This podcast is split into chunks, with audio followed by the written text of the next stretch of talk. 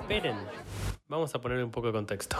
Bienvenidos, esto es Contexto Podcast. Hoy estamos en la séptima edición de este podcast donde, bueno, buscamos darle un poco más de contexto, un poco más de imparcialidad a este mundo tan parcial, radicalizado y fanatizado en, muchísimos aspectos y que esta pandemia lo ha demostrado eh, tremendamente. Eh, estamos acá con Juan Segundo en, la, en los principios de abril. Yo no, entiendo cómo pasamos de diciembre a abril. O sea... Igual eh, estoy para esa, estoy para que el año pase rápido, no sé. ¿Sí? Sí, no sé, como que este año de transición post-COVID, malísimo. Malísimo, mal, malísimo. malísimo, mal. Porque encima es como te amaga. Es como la semana entre, el, entre el verano y que empieza a venir el frío, viste, que te resfrias todo el tiempo porque hace calor o hace frío, hace calor. Aparte te amaga con el tema de que, como que esto no se terminó, ¿viste? Entonces es como insoportable, tipo, ya está. Este, pongámosle un punto, un punto final. Es que eh, pasa eso, que la vacuna, que no, que sí, que funciona, que no funciona. Yo la, particularmente tuve dos semanas donde, o sea, para, los que me conocen, suelo estar bastante chill, tranqui en la vida, pero tuve dos semanas de súper ansiedad zarpada. Em, no sé qué me pasó, tipo, me, pegó la adultez en dos semanas. Eh, se me juntaron Ah, se iba re personal. Bueno, pero sí, está bueno hablarlo también. No, no. Sí, obvio. Voy a, voy a rematarlo con algo que me pasó otro día en teatro que, es gracioso. Eh, nada, tipo, operamos a mi perra, la castramos. Eh, tuve que mm, pagar cosas, bueno, todas unas cosas de la vida adulta. Y es muy loco porque estaba en teatro y mm, estábamos improvisando, yo qué sé, y hacíamos una escena de tres donde no podíamos estar los tres juntos por protocolo, básicamente. Entonces teníamos que ir entrando y saliendo de escena. Y, yo hacía un pibito en la familia donde que el chabón no hablaba, no hablaba, no hablaba. Y llegó un momento donde el padre le levantaba la mano a la, madre y yo me recalentaba y saltaba, ¿viste? Y no hablo tipo por 10 minutos. Y cuando llega el momento de hablar, me acerco como a la puerta y pego un, grito zarpado y se me escapa la mano y atravieso un vidrio. o sea, tipo, toda la clase se quedó como, ¿qué carajo acaba de hacer? O sea, literalmente se me paró el, corazón un minuto de. Porque además la atravesé y dije, listo. Perdí la muñeca. adiós. Nos vimos la mano. Pero, boludo, no me corté nada. O sea, la mano atravesó el vidrio y no pasó nada. Sea, súper suerte, zarpada. Sí. Em, pero nada, nada. No, yo sé que cuando le das un golpe muy seco al vidrio, lo más probable es que no te pase nada. Viste, como que es medio de las películas eso de que te sí, queda como pegarle. Es como que los vidrios justamente se rompen en la parte que vos le pegás y se van distribuyendo, pero como expandiéndose. Entonces no es que van para el lado de la mano, van para el lado contrario. Entonces es medio complejo que uno se corte.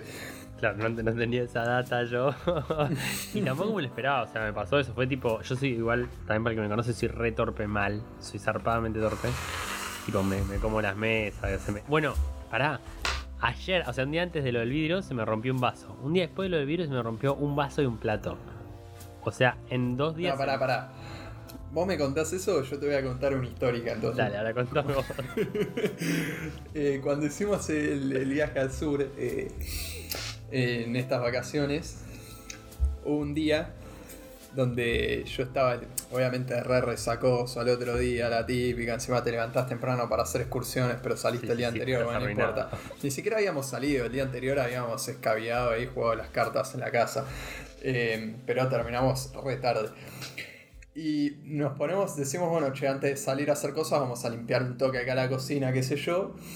Y agarro y me pongo resarpado a limpiar un montón de cosas rápido, como reconcentrado. Y de la nada, en una, no sé qué se me patina de las manos, pero en ese momento no tenía un vaso. Tenía como dos vasos, dos platos y un bowl, que eran de esos que se rompen. O sea, se me cae todo y encima se me caen sobre unos vasos que estaban eh, cerca de la bacha, que estaban apoyados como ahí, y se me caen esos vasos también. Entonces rompí como cuatro vasos, dos platos, un bowl. Se cayó todo el piso, tipo de la nada, la cocina toda llena de vidrio, tipo nadie se podía mover. Tipo, yo no lo podía Y creer. vos torre que No. además. Y todo hecho mierda. Ahora, ¿qué pasa? A la tarde decimos, bueno, nos conviene por una cosa. Ya habíamos roto un montón de cosas. Es- es-. En esos viajes se rompen vasos. Sí. La casa la dejamos impecable y todo, pero vasos, esas cosas se nos rompieron por borrachos.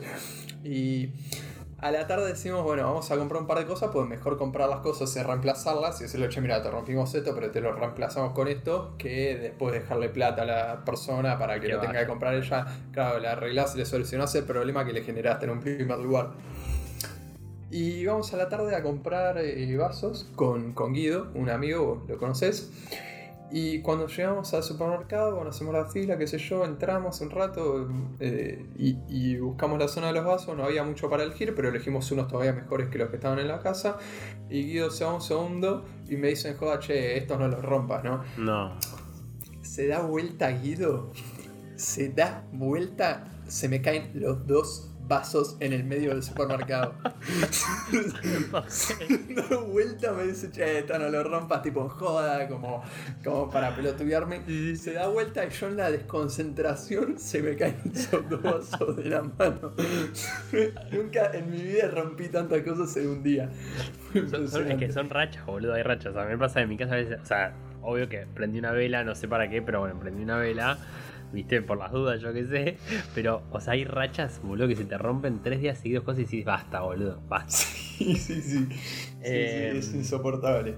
Bueno, descubrí también el proceso de castrar una perra. Es un pijazo, chicos. O sea, hay que hacerlo, obvio, porque previene enfermedades. O sea, por un montón de cosas buenas que produce la castración. Pero es malardo. Pero Es es, es, o sea, se, se le molesta la gasa, se la saca, está toda dolida. Bueno, eh, así que nada, dos semanitas donde me avancé unos niveles en ser argentino. Eh, adquirí alguna que otra deuda, así que estoy tipo directito para que venga la FIFA a buscarme. ¿En serio Eh. que adquiriste deuda por el, por el lado de la castración o...? No, no, no, no, no, por, por cosas de, de- del estudio donde yo estuve, o sea, de, de teatro, de gastos, Claro. de- Sí, sí. de alguna que otra compra, etcétera. Entonces dije, bueno, igual tengo, un- tengo, una, tengo una buena yo, que soy medio negador, ¿viste? Entonces digo, bueno, que se encargue Manuel en dos meses. El Manuel de hoy no lo vas a ver. Eh, pero, pero bueno, nada, y llevando con esto, eh, hablando de Argentina, más que nada, tuvimos una semanita donde se nos enfermó el Albert, el niño bigotes. Eh, hoy el otro día vi un meme, hoy lo voy a compartir en la cuenta de, de Instagram de contexto, que sigan, ¿no? Pod- pod- podcast contexto, que, mm, que es Alberto antes y después de asumir. Y decía, Alberto también estaba mejor con Macri. Y es Alberto con una papada arruinado.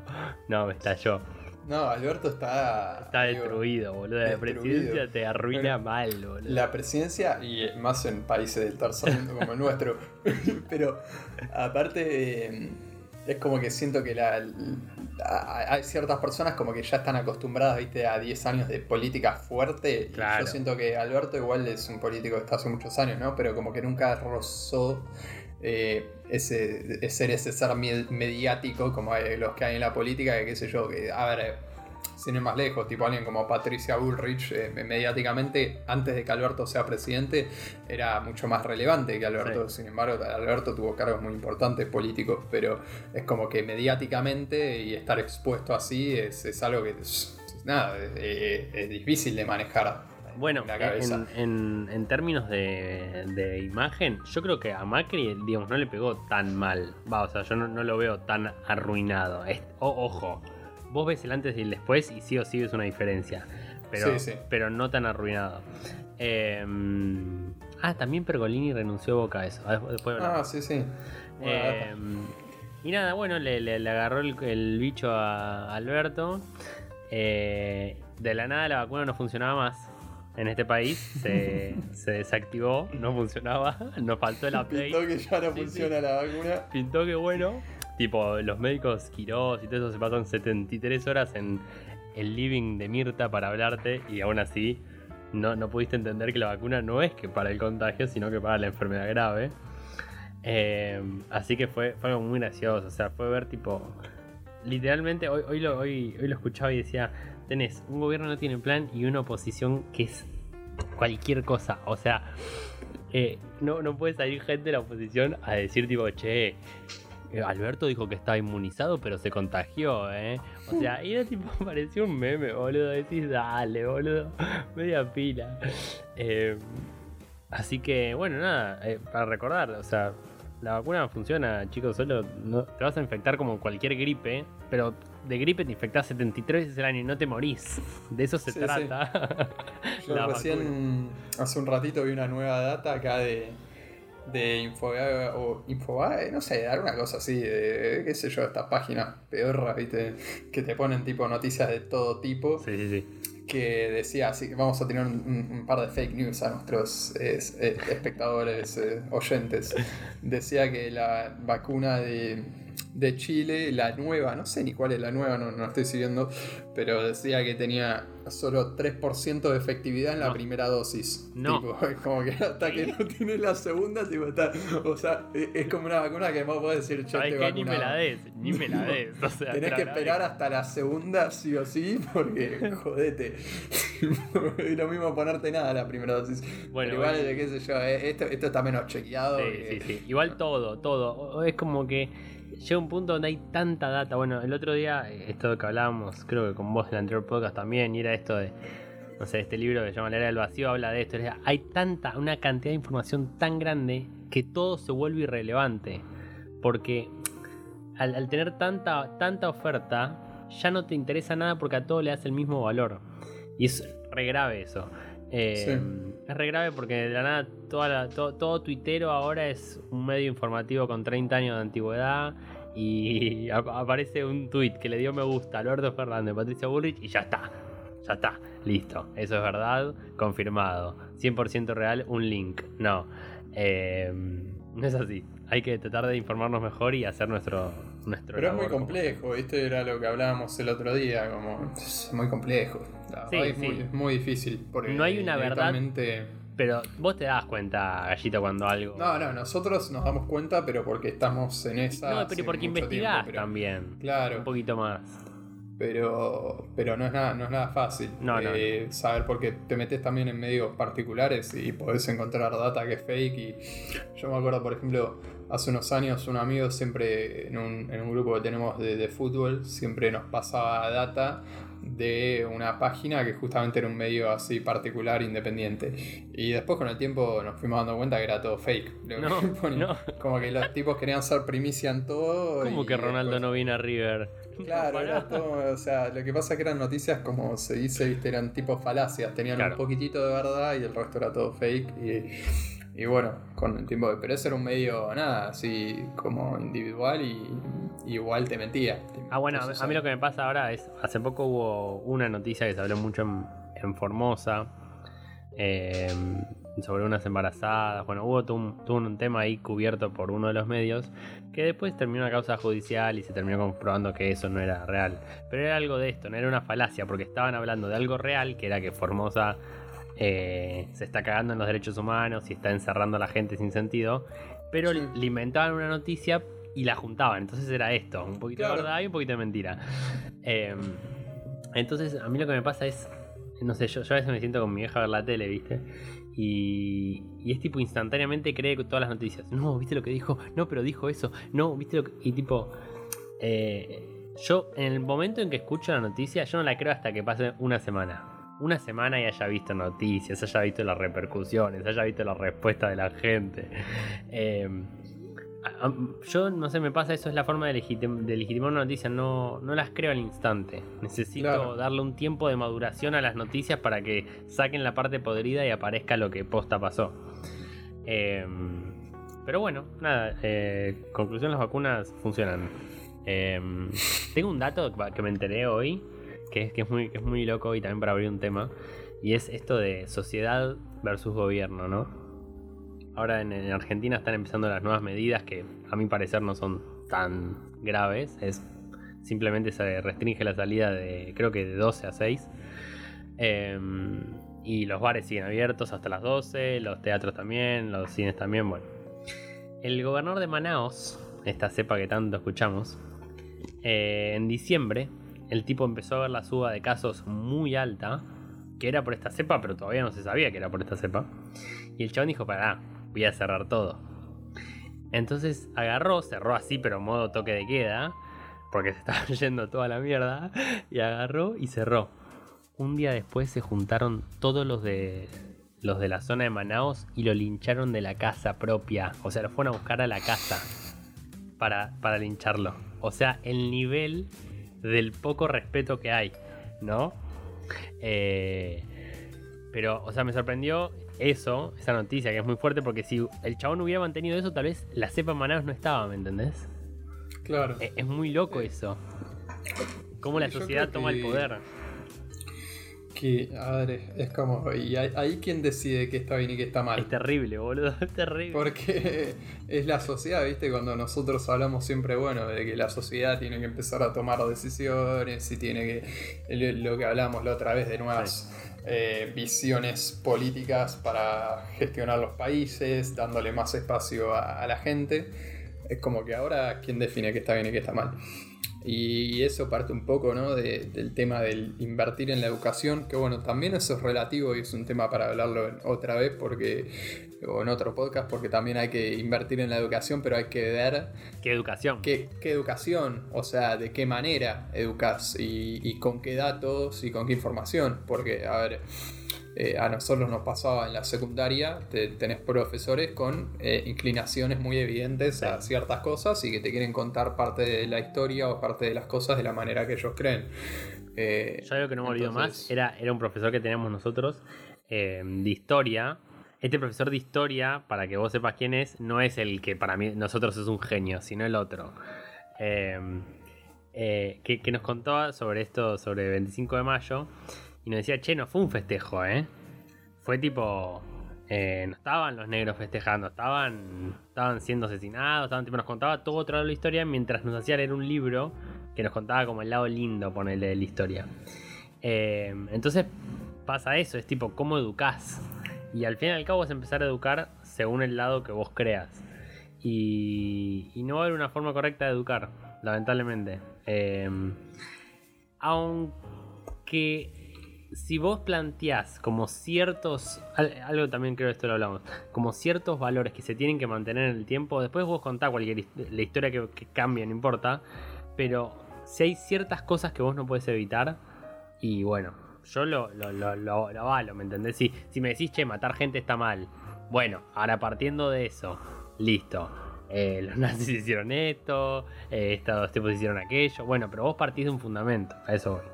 Sí, eso también. Y otra cosa es siempre tratar de contar la historia de, de las dos visiones. Ponele, si yo te voy a contar, suponete, a ver, dentro de 20 años se va a hablar del gobierno de Macri, ponele. Si Sí. yo te voy a contar el gobierno de Macri, contame cuáles eran los argumentos de la oposición para criticar al gobierno de Macri y cuáles eran los argumentos del oficialismo para eh, poner, digamos, en un buen lugar al gobierno de Macri o lo que sea. O, o- no me sale la palabra justamente. ahora, Defenderlo, sí. disculpen. Para Justificarlo. defenderlo, para justificarlo. Entonces, eh, ¿cuáles eran los argumentos de los dos lados? Y, y- y hay datos también fácticos que podés poner.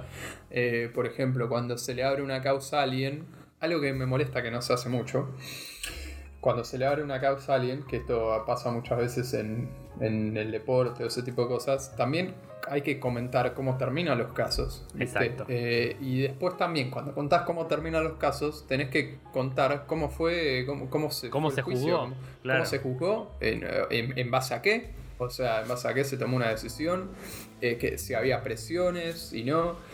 Es como siempre ir contando todo y ir de- de- desgranando absolutamente todo para que uno pueda formar el- la opinión final. Y eso obviamente creo que es la mejor manera de educar. Pero bueno, es un poco utópica. Es, seguramente no es utópica para ciertos países. ¿eh? Yo estoy seguro, que es, pero convencido de que un país, qué sé yo, como Noruega, la educación seguramente debe ser de esta manera. Y ya de, hecho, en esos países, y está más que evidenciado, la educación trata de enfocarse lo menos posible en cosas políticas, historia y este tipo de cosas. De hecho, cada vez les importa menos enseñar esas cosas. Les importa enseñar más eh, qué cosas son éticas, cuáles no, y pensar en el futuro y enseñar cosas también eh, fácticas, pero no, no, enseñan tanto ya, o sea, nosotros, eh, qué sé yo, poner la dictadura, vamos a poner acá en Argentina. si una dictadura en Noruega, te la van a enseñar en 15 minutos literalmente. O sea, y acá nosotros le damos una importancia muy amplia a enseñar ese tipo de cosas que no está mal, pero eh, muchas veces se habla de eh, como enseñar algo porque hay que tener memoria para que no se repita. Claro. Y. No está mal. Y yo no, no, no está mal, pero no creo que enfocar tanto en ciertos temas eh, haga que no se repita, sino que aumenta la interacción sobre ese tema y muchas veces, lamentablemente, por cómo estamos influenciados, se hacen las opiniones extremistas. Por ejemplo, acá de la dictadura tenemos gente diciendo no son 30.000.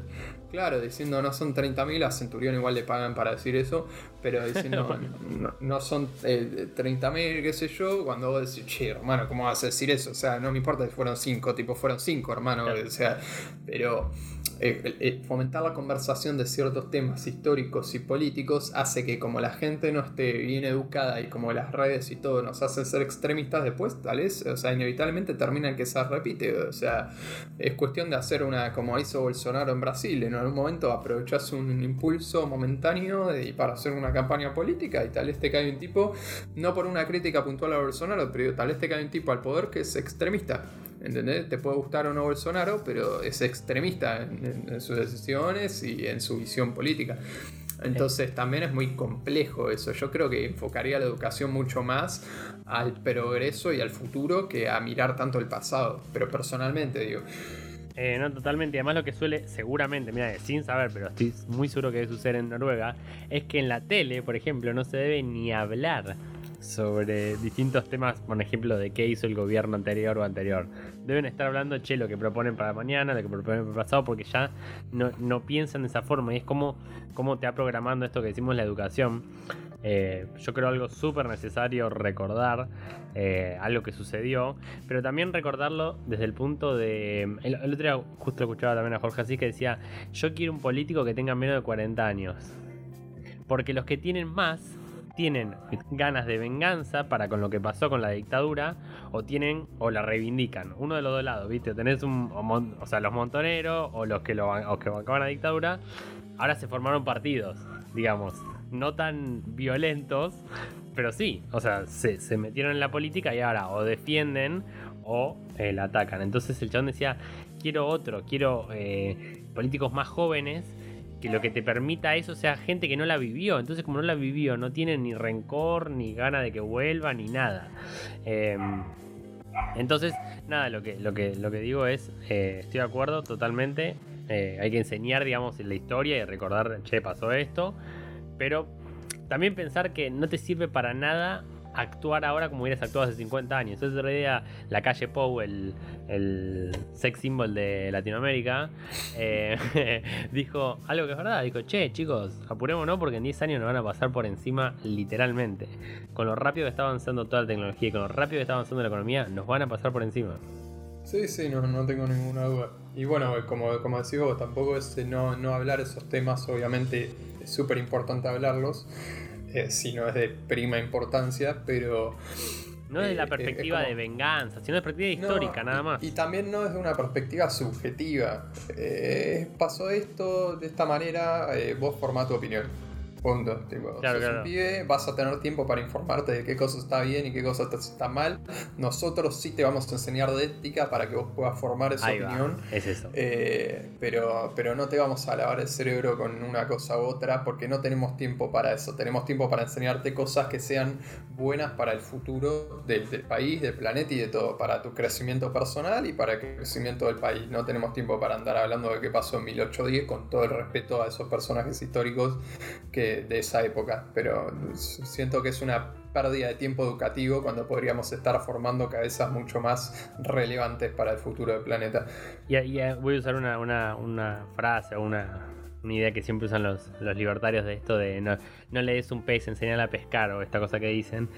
Y es eso, porque si vos le enseñás a juzgar éticamente los hechos, vos no vas a necesitar que un profesor tenga una inclinación u otra. Vos simplemente vas a necesitar a alguien que repita la historia y que la sepa, fecha, lo que sea necesario.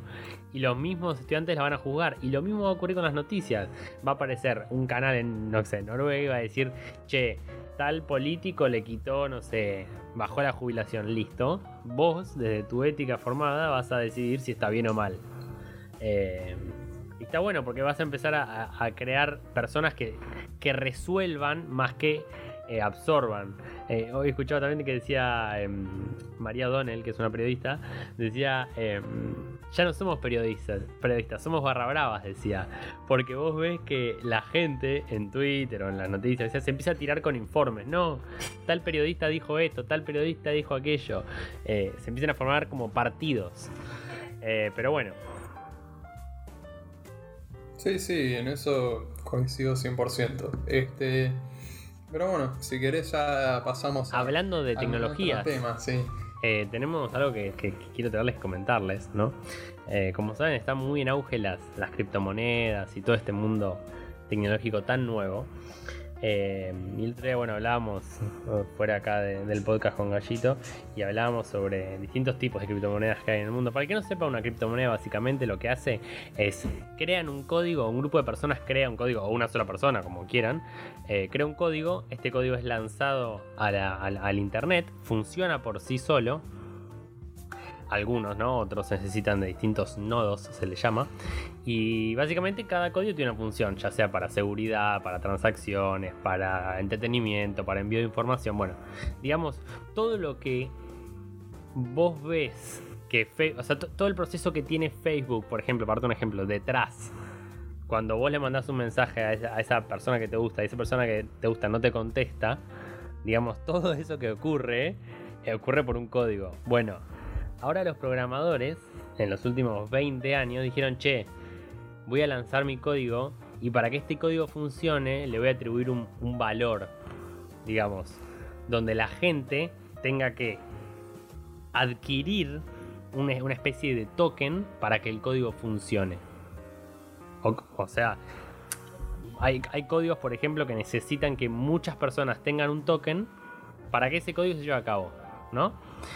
Em, bueno, y entre estas creaciones de código, etcétera, de, cosas que son todavía muy nuevas y que todavía ni llegaron a la gente común, al Juan de 40 años que se toma un café en la esquina, todavía no llegó, imagínate.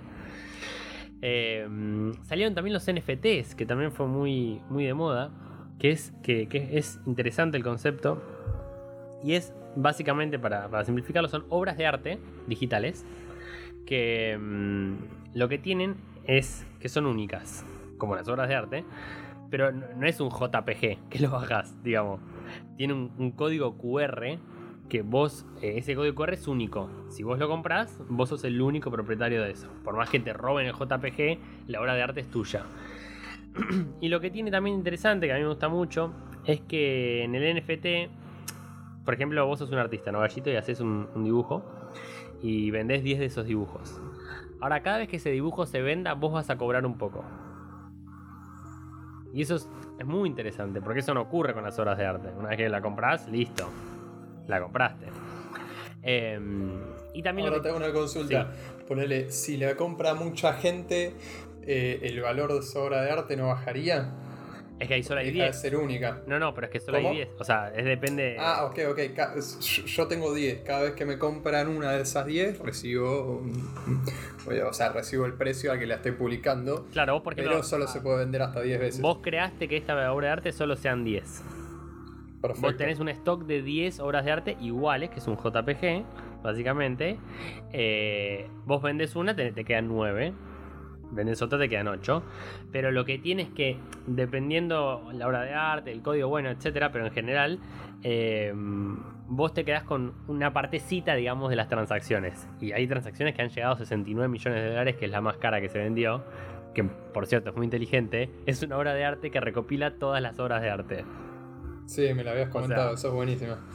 El tipo Bueno. dijo, bueno, no voy a hacer un carajo y me la voy a llevar toda. O sea, el chabón vendió la más cara de la historia, 69 palos, una locura. ¿Sabes la vacuna que me compro con eso? Eh, y, y bueno, nada, es interesante. A ver, todavía está en desarrollo, todavía no se entiende mucho. Eh, el otro día escuchaba un, un programador de, de una cripto que decía: Lo que está pasando mucho es que la gente está creando cosas y después vemos qué pasa. Y, y eso en general en la tecnología, por ejemplo, también, eh, por, por darte otro ejemplo más amigable, Elon Musk. ¿Qué vamos a hacer cuando el chabón vaya y te ponga una casa en Marte? Tipo, porque Marte también es mío. ¿Me explico? O, o sea, ¿Marte de quién es? Es de todo Marte, ¿eh? O sea, No, pero igual, o sea, yo, yo creo que así es un poquito con, con todo, ¿no? Sí. Como que empuja, igual en- empuja y molesta. Sí, pero, pero la historia. Sí. O, sí, o sea, la historia es tipo, bueno, llego a este lugar, ok, ¿quién es? Es tipo, ok, llego a este lugar, no hay reglas, ok, bueno, después las ponemos. Las creamos. Claro, no, no, no, Eh, sí, no lo veo como algo malo. Es, es como, Eh. están pasando cosas. A eso es lo que voy. No, no la juzgo. Ni sé que está bien ni que está mal en ese mundo.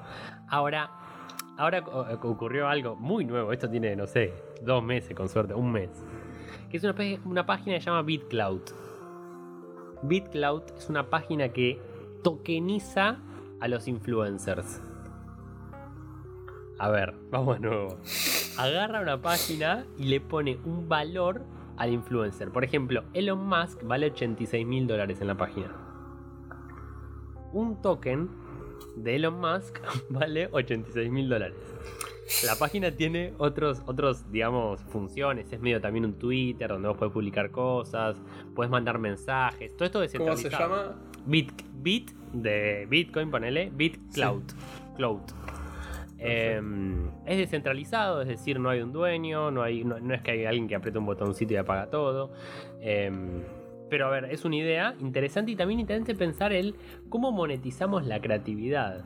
Porque, por ejemplo, ahí aparece también, vos apenas entras, te, te muestra algunos influencers, yo qué sé, y te aparece, por ejemplo, Logan Paul. Logan Paul es un youtuber muy famoso, eh, uno de los primeros que, que la, que la pegó así muy, muy grandemente también en Vine. Y el chabón, no sé, ya no me acuerdo que está en 20 mil dólares el token, yo qué sé.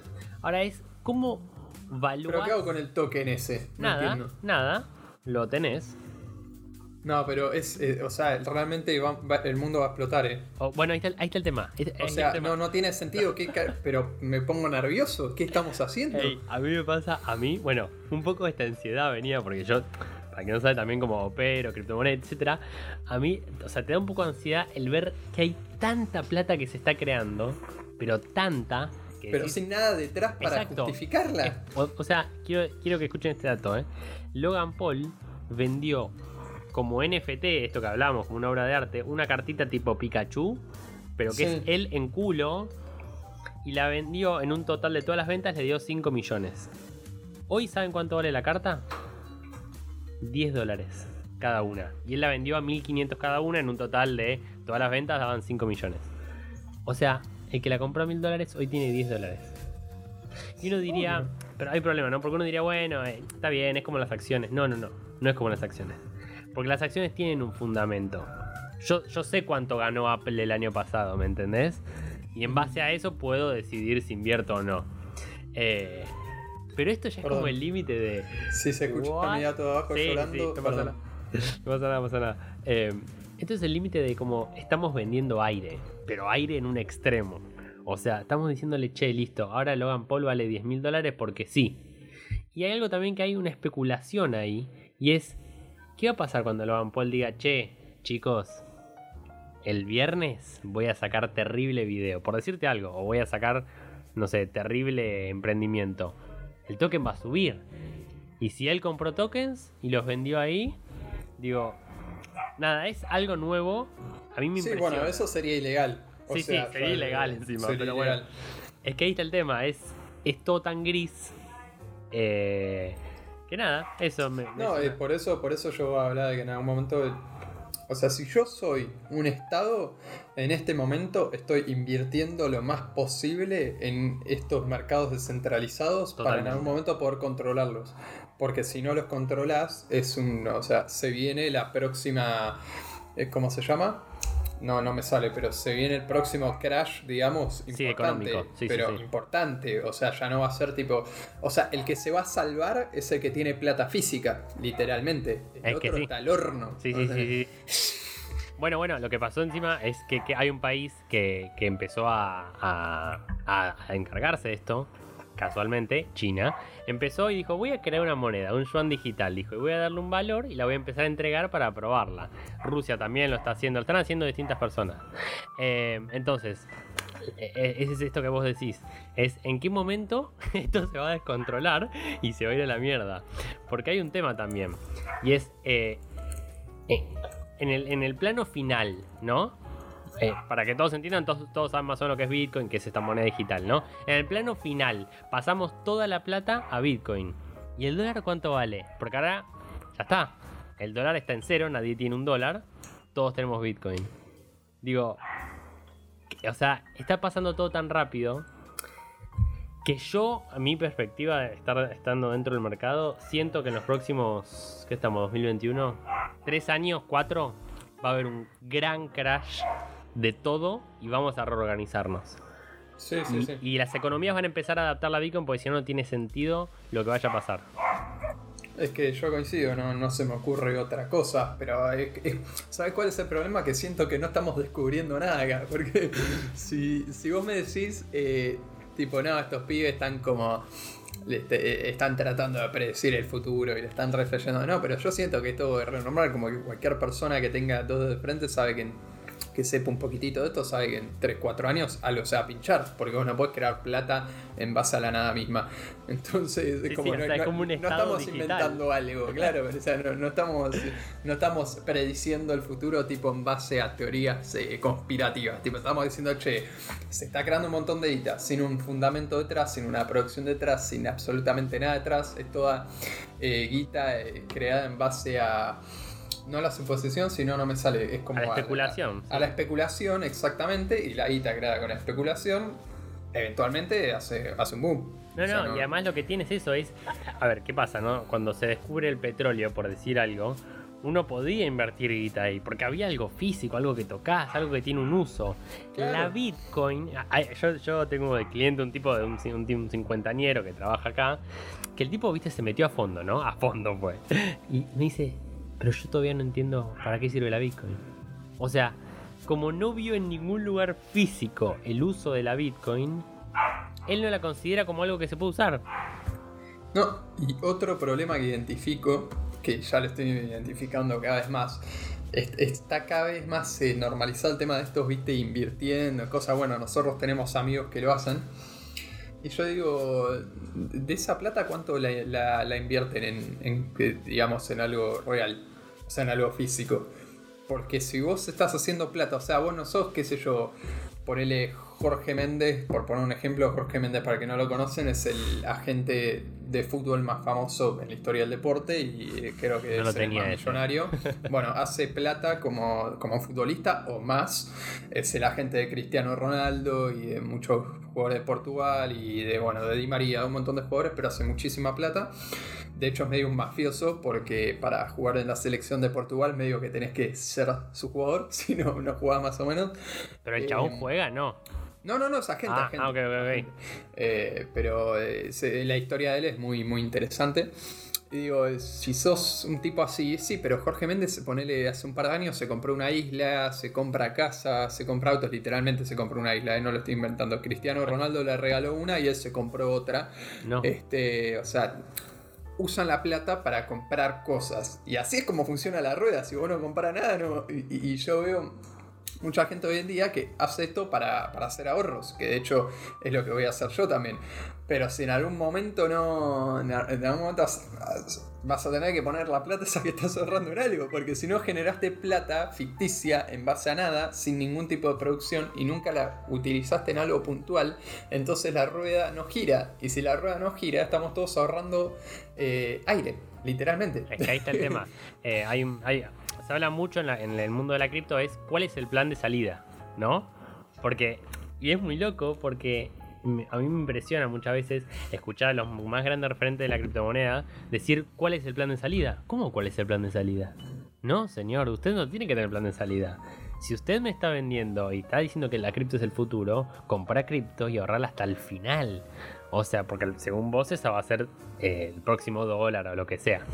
Pero no, aún así piensa en un plan de salida por la posibilidad. Entonces yo creo que se vienen 5, tal vez, sí, 10 años, 5 10 años muy, muy volátiles entre que la gente entra en las criptomonedas, sale de la criptomoneda, compra, vende. Sí, sí, sí. Eh, va a haber como una vorágine que no se va a entender sumado a crisis. O sea, yo creo que se vienen 10 años raros. O sea, donde la gente se va a adaptar.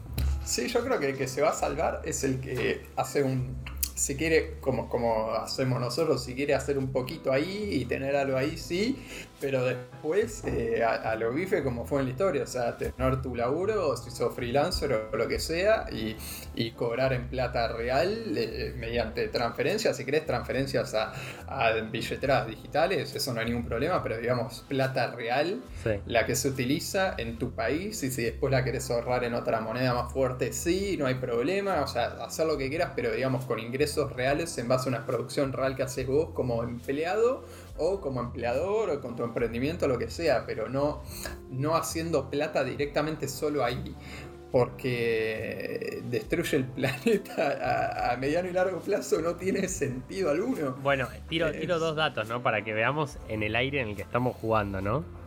Uno de los NFT que se vendió el otro día fue la primer casa digital vendida de la historia. Es una mansión, ¿no? Es un render, para el que sabe, un render, una renderización, una imagen 3D de una casa, todo por dentro, sillones hermosos, pim pam, medio palo, ¿no? Y fue la primera casa digital que se vendió por la historia. Ahora, nada, se queda ahí, se queda en un render 3D, ¿no? Y otro dato también muy interesante es, vos tenés tipo un top 1000 de las criptomonedas que hay, hay como, no sé, 1000, 10.000 criptomonedas. Ahora, la primera criptomoneda es Bitcoin. Uno podría decir, bueno, funciona para las transacciones, puedes pagar, hay casas que ya se venden en Bitcoin, etc. Genial. La segunda moneda es Ethereum. Ethereum funciona para, hacer las, para que las transacciones se lleven a cabo, digamos. Es decir, creamos una moneda que es como plata y creamos otra moneda que funciona para hacer las transacciones. ¿Qué le queda al resto? La tercera moneda que tiene, no sé, creo que 40 billones de dólares invertidos, 40 mil millones de dólares, o sea, lo que nos prestó el FMI, y no tiene ninguna función todavía. La tercera, ¿eh? La tercera. O sea, la tercera que ya tiene 40 mil millones La tercera y cuántas, cuántas tenemos. no, no, no, debe haber fácil 1500 monedas. No, no, no. Que cada una tiene 100 millones, 1000 millones, 300 millones, eh, no sé, lo que sea. Pero digo, mirá qué locura, ¿no? O sea, creo que estamos yendo más rápido a la tecnología que la realidad. Y nos vamos a chocar, inevitablemente. Hay que ir un poquito más despacio. Pero bueno, es parte de lo que es el humano también, creo. Eh, entre todo esto que contaste, me hice una cuenta en BitCloud. Vamos, vamos a tener nuestro. Y esto era para en realidad decirles que vamos a tener nuestro propio token que vale 3 Yo te compro tu moneda, vos comprame la mía y ya tenemos la, primera compra. Nos inflamos a nosotros mismos y nos vendemos. Es que lo que hay que hacer es, tipo agarrar, le, agarro, le, digo, le creo una cuenta a mi viejo, la compro de la de mi viejo, le, digo, es así. No, no, pero pará, Juan, se están usando tu plata para comprarte a vos. vos ah, se me caso, no, no, se me caso. No, no, vos se caso que esto, esto es todo crecimiento. Y para todo, el que, todo el que haya llegado hasta esta parte del podcast, escuche esto y quiera comprar cripto, primero de todo, hágalo muy tranqui. Nadie se va a hacer millonario. Para hacerte millonario con esto necesitas invertir mucha plata, tener mucha suerte en un montón de cosas. No, es, es, lo que yo digo, para hacerte millonario en cualquier cosa de estas, necesitas sacar la plata y tener un emprendimiento de algún tipo. Exacto, ahí va, es eso. Porque la mayoría de los tipos estos que yo mm, veo y leo, etcétera, que tienen miles de millones, ¿Saben cuánta, cuánto porcentaje de la cartera tienen en plata? En plata, ¿eh? Aproximadamente el 30 y el 40. Entre el 30 y el 40, estos que se dicen que la criptomoneda va a ser para respirar, tienen todavía la mitad de su en, en cash y la piensan mantener así. Sí, obviamente. Eh, le queda para rato a esto, muchachos, no se asusten. Estos son momentos donde estamos descubriendo algo nuevo, estamos aprendiendo a volar y nos gusta el avioncito, pero el avioncito se la va a pegar contra el piso. Y después, va, a volver a volar, es verdad. Pero Digo, no se la peguen ustedes, súbanse cuando ya huele. Eh, y si se la van a pegar, que no duela tanto, a eso es lo que voy. Te traigo una novedad hablando de, de emprendimientos. Bueno, te- tengo dos cositas de, de Amazon, justamente de nuestro amigo el Pela Jeff El Bezos. pela. Eh, esta, esta semana, viste, va, las últimas dos semanas, viste, hubo unos temas con que supuestamente los, los que hacían delivery de Amazon eh, ¿Se la hacían pis en, en botellas. No. Eh, porque justamente, viste, tal y como es Rappi, ponele, Amazon te da beneficios y vos entregas las cosas más rápido y qué sé yo, cuántas entregas tenés por día. claro. Entonces salió Amazon a desmentirlo en las redes sociales, qué sé yo, y después salió a pedir disculpas porque algunos empleados dijeron, confesaron que sí, hacían pis en botellas para no parar en ningún lugar para tener más tiempo y qué sé yo. Claro. Eh, y todo un tema porque Amazon es una empresa como Mercado Libre acá que habla de la filosofía así como del empleado y como súper así como de moderna y como que el empleado tiene libertades y qué sé yo y los tipos están meando En una botella. botellas mientras manejan para hacer a tiempo las entregas. Eh, bueno, eso por el lado malo de Amazon. Y después hubo, hubo protestas en las calles todo el tiempo al día de hoy. Bueno, hay una gran movida en Twitter y hay varias eh, protestas en las calles, tipo de los Amazon Workers y mucha gente saliendo a defender los Claro, derechos encima son humanos. millones, boludo. Claro, es una barbaridad. O sea, es una de las empresas más grandes eh, del mundo en, en cuanto a nivel de empleados. Este, y bueno, qué sé yo, eh, lo, lo que pasa con el capitalismo, Sí. a veces, ¿no? Es como tipo, tenés algo tan grande. Claro. No, y tenés a una empresa tan grande que yo no creo que Jeff Bezos quiera que sus empleados de por eso salieron a desmentirlo al principio y después pidieron perdón Sí. porque literalmente dijeron no sabíamos que había, que, que había empleados que estaban haciendo esto. ¿Entendés? Entonces no puedes tener el control sobre todo. Pero es cierto, a cierto punto que si vos los forzás y le das beneficios por los tiempos de entrega y sabes que contratas empleados humildes, los tipos se van a matar por conseguir esos beneficios porque los necesitan para poder sobrevivir. Esto es lo mismo que pasa con rápido, esas cosas, los tipos lo necesitan. Necesitan llegar rápido a un lugar porque le vas a pagar un poco más y lo necesitan. Entonces ahí tenés que encontrar un cierto balance, ¿no? Y- Este, sí, y sí, así. bueno, eso por el lado malo y por el lado interesante de Amazon, eh, está abriendo unas tiendas que ya llevan 30 en Estados Unidos, que son tiendas a las que vos entras. Eh, no solo sin personas, sino que no, no haces una caja ni nada. O sea, la de sin personas ya la tenían. Eh, la, la, la tien- tienen más de 100 de esas que sin, sin personas, Claro. que vos vas, eh, pones las cosas en el carrito que se llaman Amazon. ¿Sabes que no me acuerdo cómo se Amazon llama? Pero Go era. no, Go son las, las nuevas. Ah, Go, ahora se están poniendo de moda, pero son las nuevas que tienen solo 30. Que no solo no tienen personal, obviamente todas tienen personal en el sentido de si necesitas asistencia con algo, hay Y que reponen, y que reponen las y que reponen, y obviamente eso sí, supervisores, todo eso sí. Pero en estas nuevas, vos cargas las cosas en el carrito, eh, las guardas en, en lo que sea. Pon- Ponele, este, esto es lo más interesante. Yo agarro, me guardo una manzana en el bolsillo, salgo y me la cobraron. No, no tuviste que pasar Bitcoin. código de barras, no tuviste que pasar nada. Es como, no, no solo es anti-choreo, sino es anti cualquier estrés. Es como ir a agarrar la cosa y te vas y te la cobraron. Estás en tu living. Es increíble. Increíble. O sea, es como que detectan eh, quién sos y tus datos de compra. Pero ves, ahí sí hay un, obviamente. hay un uso lógico. Pero más bien, o sea, eso ha llevado la tecnología a, a un uso increíble. Exacto, eso sí está bueno. Eh, pero bueno, Eso lo, lo vamos, lo podemos poner en Instagram para que, para que la gente vea más o menos obvio, cómo, obvio. cómo funciona esta de Amazon Go. eh, pero bueno, es lo que tiene, digamos, eh, el capitalismo y todo ese sistema en que vivimos. Está bien, vamos, avanzamos, creamos laburo bueno. Ojo con estas cosas, con estas negreadas, etcétera, que pasan mucho también en el capitalismo. Y también algo, algo, una cosita antes de terminar, y es qué loco que el chofer que estaba manejando más rápido, lo que sea, o media una botella, o no para para comer, para ganar más, muy seguramente con esa plata no se está yendo a comprar algo que necesita. Está yéndose a comprar algo que le dijeron que necesita. Bueno, eso también. Que sea un celular nuevo, un... Ah, y del... Eso, ya me acordé. El próximo podcast vamos a hablar de la em, obsolencia predefinida. Cómo las empresas le ponen una fecha de fin a sus productos eh, para que se terminen antes y compres nuevos. Uh, mirá cómo te linkeamos al otro podcast. Vas a tener que venir si escuchaste hasta acá. Tenemos data. Así que nada, ¿algo más Bueno. que decir, gallito? No, no, nada más, nada más. Bueno, cuídense, no se estresen, no compren cosas al pedo, no compren Bitcoin al pedo si no saben lo que es, investiguen y si les gusta, inviertan plata que, que seguramente en un futuro va a ir bien. Así que bueno, nos vemos en unos 15 días, cuídense y no, hagan fiestas clandestinas, por favor. Mm, Salgan y no salgan y vacúnense, gracias. Eh, nos vemos.